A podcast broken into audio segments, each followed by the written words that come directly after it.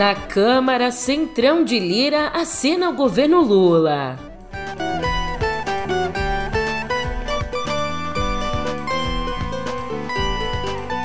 E Bolsonaro pede a manifestantes que desbloqueiem estradas.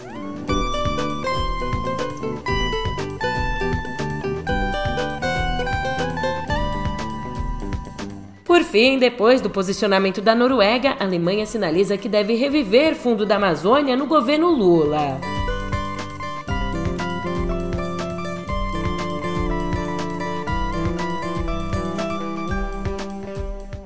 Um ótimo dia, uma ótima tarde, uma ótima noite para você. Eu sou a Julia Keck e aí, vem cá, como é que você tá, hein? Ó que coisa! Nesse dia 3 a gente conversa sobre a divisão tripartite do nosso poder político. Calma lá, em outras palavras, você sabe, a administração do Brasil é dividida em três poderes: o executivo, o judiciário e legislativo. Isso quer dizer que Lula foi sim eleito, mas ele não pode fazer o que quiser, não é a casa da mãe Joana, não. E agora, José? Agora, dia 3, aos 3 minutos do nosso episódio, eu te falo sobre a divisão tripartite e o terceiro governo Lula no pé do ouvido.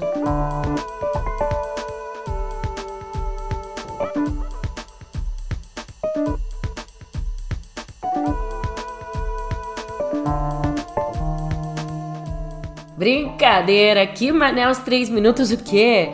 Então, para começo de papo, parece que faz um ano, mas há um mês, no comecinho do mês passado, dia 2, a gente teve o primeiro turno das eleições, você lembra?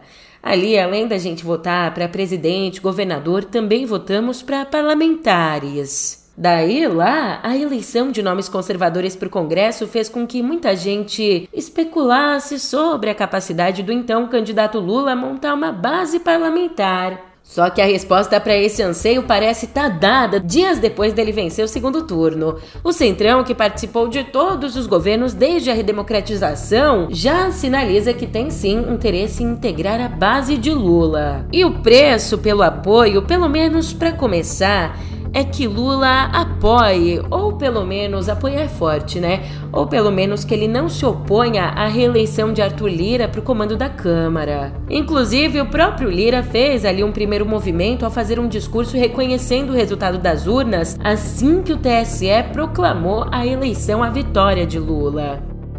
As urnas já haviam falado em 2 de outubro passado, quando apontou que quer um Brasil no caminho das reformas de um Estado menor e mais eficiente. Esse recado foi dado e deverá ser levado a sério. Ao presidente eleito, a Câmara dos Deputados lhe dá os parabéns e reafirma o compromisso com o Brasil e até pode ser que não exista uma relação direta entre os dois casos, mas a presidente do PT, a Gleisi Hoffmann, disse ontem que Lula não pretende se envolver na eleição para a presidência da Câmara, o que torna aí muito mais fácil a recondução de Lira. Lembrando que o PT ainda está pisando em ovos com a situação de 2015, quando patrocinou a candidatura de Arlindo Chinaglia contra Eduardo Cunha. Cunha que venceu e no ano seguinte comandou o impeachment de Dilma Rousseff. Agora, por outro lado, vale a gente dizer que o governo eleito vai ter que penar, vai ter que suar, precisar de bastante apoio parlamentar se quiser implementar as promessas de campanha. Ontem, o relator geral do orçamento, senador Marcelo Castro, disse não ver espaço na proposta orçamentária no Congresso para manter o Auxílio Brasil em 600 reais. E ele também disse que não vê espaço para conceder um reajuste ao salário mínimo acima da inflação. Castro se reúne hoje com o vice-presidente eleito Geraldo Alckmin em parlamentares ligados à transição, mas ele não promete boas notícias. Em entrevista ao Metrópolis, ele perguntou bem assim: O que eu penso que vamos fazer nessa conversa é levantar o tamanho do problema, o que tem no orçamento desse ano e que não poderá ficar como está. Agora, como fazer? E como a gente tocou aqui no nome do doutor, Alckmin, que coordena pelo lado de Lula a transição de governo, vai na manhã de hoje ao Palácio do Planalto, acompanhado da presidente do PT, Gleisi Hoffmann, e do ex-ministro Aloysio Mercadante, os dois que são integrantes da equipe de transição. Mas presta atenção aqui, nenhum deles deve se encontrar com Jair Bolsonaro. O trio vai ter ali a primeira reunião com o ministro da Casa Civil, Ciro Nogueira, que chefia a transição pelo lado do atual governo. E a expectativa é que Bolsonaro não permaneça no palácio durante o encontro. Inclusive, o excelentíssimo senhor Bolsonaro divulgou ontem à noite um vídeo pedindo que os apoiadores dele desobstruam as rodovias. Mas na gravação ele mantém o apoio às manifestações golpistas contra o resultado das eleições do último domingo. Brasileiros que estão protestando por todo o Brasil. Sei que vocês estão chateados, estão tristes, esperavam outra coisa. Eu também estou tão chateado, tão triste quanto você. Mas nós temos que ter a cabeça no lugar. Os protestos, as manifestações são muito bem-vindas, fazem parte do, do jogo democrático. E ao longo dos anos, muito disso foi feito pelo Brasil. Na Esplanada, Copacabana, Paulista, e tantos e tantos outros lugares. Agora tem algo que não é legal. O fechamento de rodovias pelo Brasil prejudica o direito de viver das pessoas. Está lá a nossa Constituição. E nós sempre tivemos dentro dessas quatro linhas. Eu tenho que respeitar o direito de outras pessoas que estão se movimentando, além de prejuízo à nossa economia. Sei que a economia é, tem sua importância, né? Você talvez está dando mais importância a outras coisas agora. É legítimo. Eu quero fazer um apelo a você. Desobstrua as rodovias. Isso daí não faz parte da, no meu entender, dessas manifestações legítimas não vamos perder nós aqui essa nossa legitimidade. Outras manifestações que estão fazendo pelo Brasil todo, em praças, faz parte, repito, do jogo democrático. Fiquem à vontade. E deixo claro, vocês estão se manifestando espontaneamente. Colocamos a nossa Polícia Rodoviária Federal desde o primeiro momento para desobstruir rodovias pelo Brasil. E eles têm feito um trabalho de tentar desobstruir, mas são muitos pontos e as dificuldades são enormes.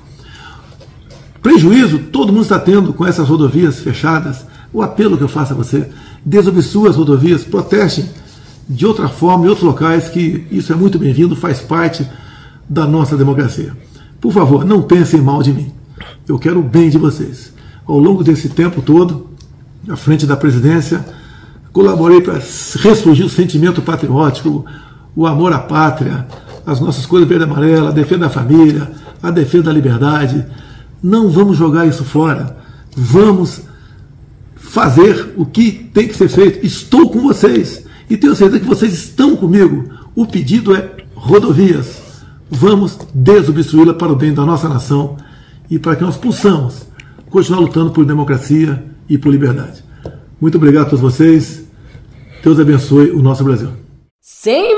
Palavras, os filhos do presidente usaram as redes para apoiar as ações golpistas. O deputado Eduardo Bolsonaro repetiu nas redes um trecho do discurso do pai na véspera. Um trecho que diz que os atuais movimentos populares são fruto de indignação e sentimento de injustiça, como se deu o processo eleitoral. Ainda o 03 não fez qualquer restrição ao bloqueio de rodovias. Já o 01, o Flavinho Bolsonaro, escreveu, abre aspas, aplausos de pé a todos os brasileiros que estão nas ruas protestando espontaneamente contra a falência moral do nosso país. Confiem no capitão. Fecha aspas. Capitão, capitão só se for capitão do Titanic, né? Esses comentáriozinhos à parte, quando a gente fala que com Bolsonaro no poder, de fato, os ratos saíram do esgoto e passaram a desfilar à luz do dia, não é brincadeira não. Além de fazerem obstruções ilegais em estradas, milhares de bolsonaristas em quase todas as capitais protestaram nas portas de quartéis pedindo um golpe militar, o que é um crime.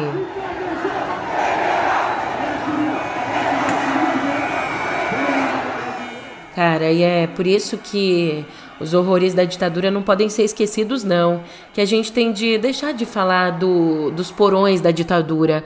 Porque todos os horrores não aconteceram nos porões. Aconteceram à luz do dia, com a permissão de todo o sistema. Ai, ai, que nojo, que nojo. E bem, como se não bastasse, em Santa Catarina, a polícia investiga um vídeo em que apoiadores de Bolsonaro parecem fazer a saudação nazista.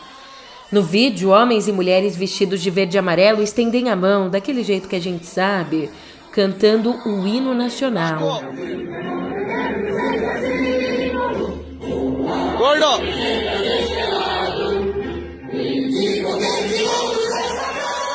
Já em São Paulo, num outro incidente grave, um motorista tentou furar o bloqueio e avançou com o carro, atropelando dezenas de bolsonaristas que obstruíam a rodovia Washington Luiz, em Mirassol, no interior do estado. O motorista foi preso em seguida e agora vai responder por tentativa de homicídio. Atropelou um monte de gente, meu! Atropelou um monte, olha lá! Passou em cima de pessoas! Puta! A polícia parou na hora. A polícia né? abordou o cara lá agora. Rapaz, o negócio foi feio. Também te digo que o Ministério Público Federal pediu que a Polícia Federal investigue o diretor-geral da Polícia Rodoviária Federal, o Silvinei Vasques. Ele é suspeito de cometer crime contra a democracia na abordagem a ônibus com eleitores de Lula e suspeito de prevaricação na demora em impedir o bloqueio de estradas. Como nos conta Malu Gaspar, os setores de inteligência da PRF já tinham identificado a preparação dos movimentos de caminhoneiros e já tinha passado essa informação à cúpula da corporação. Corporação que, diante disso, nada fez.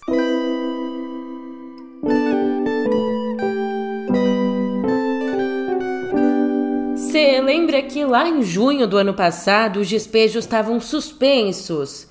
Pois então, agora uma decisão do ministro do Supremo, Luiz Roberto Barroso, liberou despejos e reintegrações de posse a partir já do começo desse mês. E com essa decisão, as organizações e movimentos sociais estimam que pelo menos 188 mil famílias sejam afetadas. Além disso, além dessa decisão, Barroso também determinou a criação de comissões de mediação de conflitos nos tribunais para mediar possíveis despejos e apoiar então o juiz juízes no cumprimento das ordens. Ainda, o ministro decidiu que as famílias removidas e em situação de vulnerabilidade social sejam levadas para abrigos incluídas em programas habitacionais alternativos.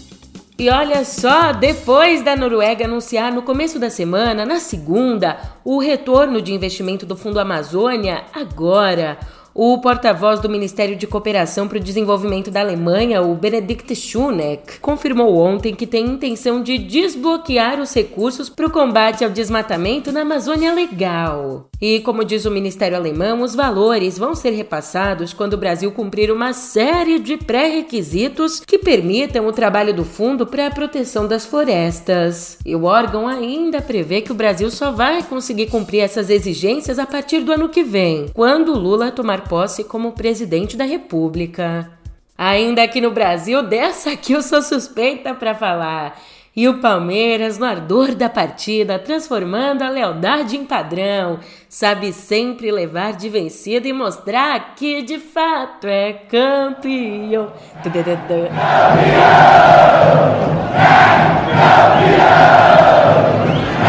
É o meu Parmeirão! Palmeiras nem precisou entrar em campo ontem para comemorar o 11º título de campeão brasileiro. Com a derrota do Internacional para o América Mineiro por 1 a 0, o Verdão não pode ser mais alcançado na disputa e então já se consagrou campeão com três rodadas de antecedência. Uma baita folga. Líder faz assim, né? Dale, dale, dale, porco! Dale, dale, porco! E mudando um pouco de informação, o dicionário Collins anunciou nessa terça a palavra de 2022. Endeca campeão, o que significa que o Palmeiras é campeão do Brasileirão 11 vezes. Pô, cara, de novo, cara! Brincadeira, fanatismos à parte, o dicionário Collins anunciou que a palavra de 2022 é permacrise. Você já ouviu? Esse é o termo que descreve a sensação de viver num período prolongado de instabilidade e insegurança. E mesmo sendo criada lá nos anos 70, no meio acadêmico, essa palavra ganhou força nos últimos meses na Europa para explicar o sentimento de boa parte dos europeus, que passaram por uma série de complicações, como as ondas de calor agravadas pela emergência climática, também passaram pela alta dos preços provocada pela guerra na Ucrânia e ainda pelo caos político vivido por algumas nações, como o Reino Unido, que teve, né, Boris Johnson, depois Liz Truss, enfim. Permacrise, portanto, é a palavra desse ano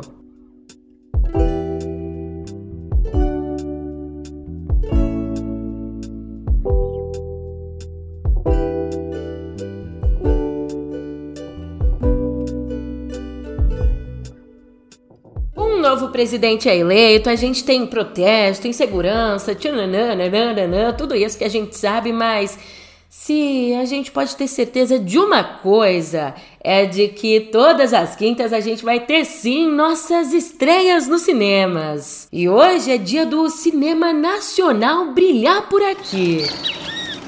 Mas moço não. ¿Te dijeron que ibas a compartir el cuarto conmigo? ¿Qué?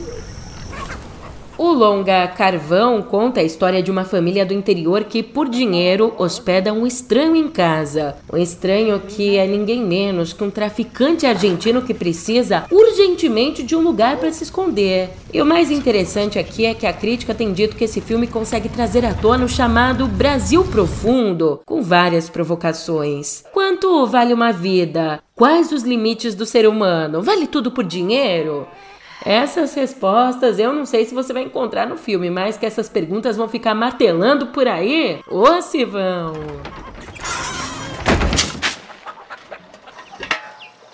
Enquanto isso, baseado na obra de Luiz Fernando Veríssimo, O Clube dos Anjos é um suspense no qual amigos participam de um banquete até que um deles amanhece morto.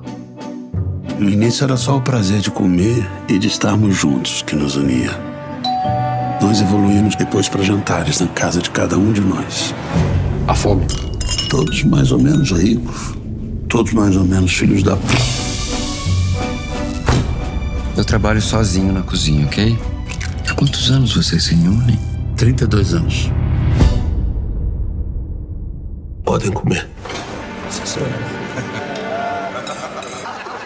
Já no documentário Kevin, a diretora Joana Oliveira registra a própria visita à amiga Kevin, que dá nome ao longa e que vive em Uganda.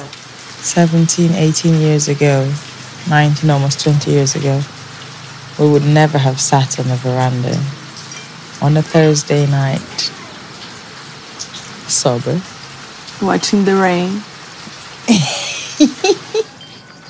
Elas se conheceram há mais de 20 anos quando estudaram juntas na Alemanha. Então, a partir dessas conversas de amigas, a gente mergulha em histórias do passado, histórias sobre filhos, sobre dores, sobre o racismo e também os desejos de cada uma para o futuro.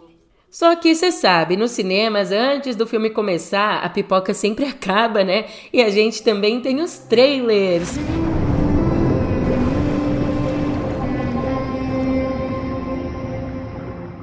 Pois então, ontem o diretor James Cameron divulgou um novo trailer de Avatar: O Caminho da Água, a continuação de sua opus magna lá de 2009. Com a estreia prevista para o mês que vem, para o dia 15 de dezembro, o longa nos leva de volta ao planeta Pandora, dez anos depois dos eventos do primeiro filme. Isso tudo com uma nova geração de nave enfrentando a ganância e as armas dos seres humanos.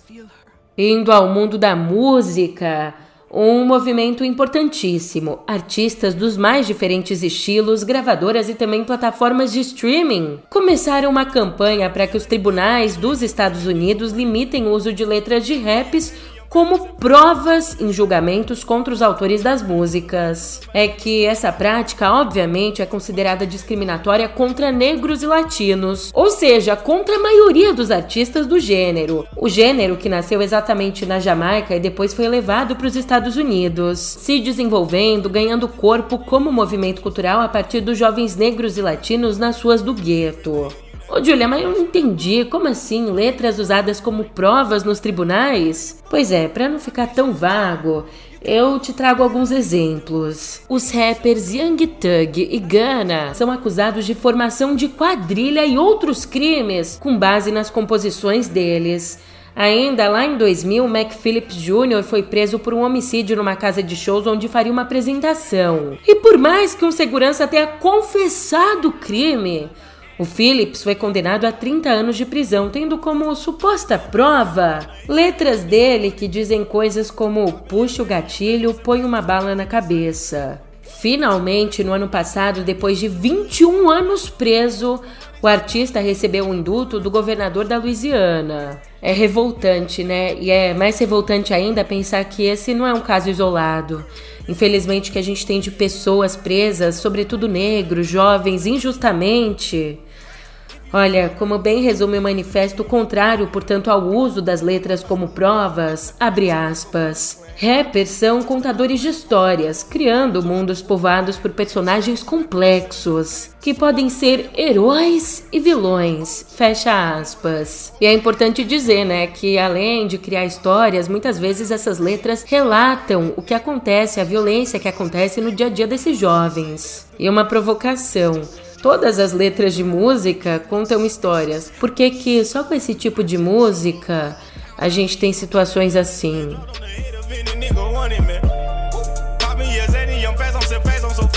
Bem, desembarcando aqui no nosso país.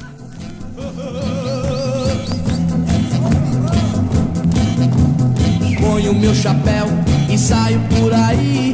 Entro no meu carro que é para o Erasmo Carlos deixou ontem o hospital na zona oeste do Rio, onde estava internado desde o último dia 17 para tratar uma síndrome edemigênica. Ainda nas redes, aos 81 anos, ele brincou com a notícia falsa de que havia morrido. Escreveu assim: Bem simbólico, depois de me matarem no dia 30, ressuscitei no dia de finados e tive alta do hospital. Olha, uma vida muito longa e muita saúde ao nosso tremendão sou tremendão, tremendão, tremendão.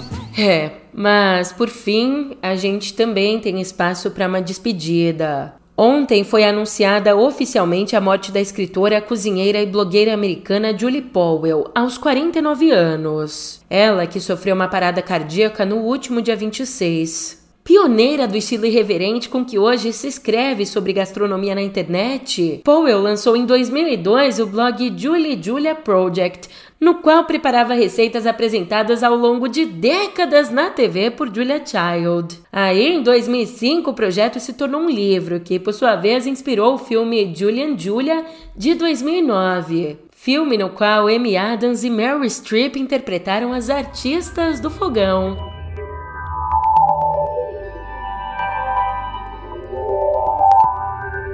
É claro que a nossa conversa aqui em Cotidiano Digital começa com ele, o novo presidente executivo do Twitter, o Elon Musk.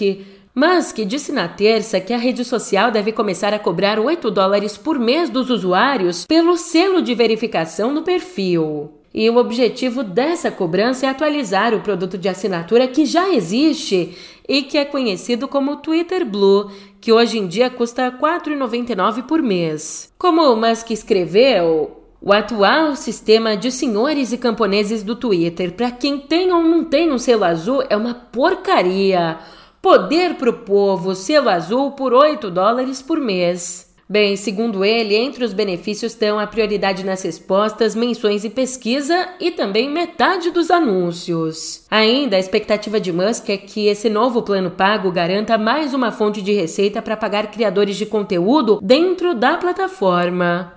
E passando de Musk para Foxconn, a gente mergulha na relação entre política e tecnologia. E eu te digo que a Foxconn, a maior fabricante de iPhones do mundo, está lutando para conter o êxodo de funcionários e manter a produção de celulares em Zhengzhou, na China. É que a população chinesa está enfrentando uma política rigorosa de lockdown imposta pelo governo do presidente Xi Jinping. Inclusive, nos últimos dias, escuta só, Trabalhadores alegaram que a empresa fechou a área ao redor da fábrica e manteve em quarentena ali os funcionários que testaram positivo para Covid. Ainda alguns relatos mostram funcionários escalando muros da fábrica e voltando a pé para as casas por conta da falta de transporte público.